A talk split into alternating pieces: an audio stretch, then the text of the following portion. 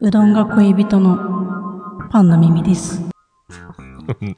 名前違うんですけど。えミミちゃんと呼んでください。パンのミミちゃんだったみゆちゃん。ミミちゃんです。の。目の前の人が名前違うの言い出して、急に言い出したんですけど。なんかいきなり可愛らしいキャラクターにか変えてきたような。解明。うん、解明。解明しちゃったね。ミミちゃん、ミミミちゃん。ミちゃん。そうだね。う、うんんなんかちょっとね、変な手汗かいてきた。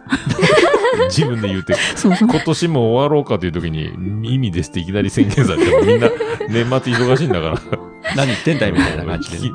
聞き二度聞きするよ、びっくりするよ。みんな、わかんないね。しれっとね、来年、キタキタカフェでさ、大場です、ミミですって言ってるかもしれないし。やりかねんな、これ。いかねじゃあ、あの、しまちゃんにあの、パンの耳の絵を描いてもらって。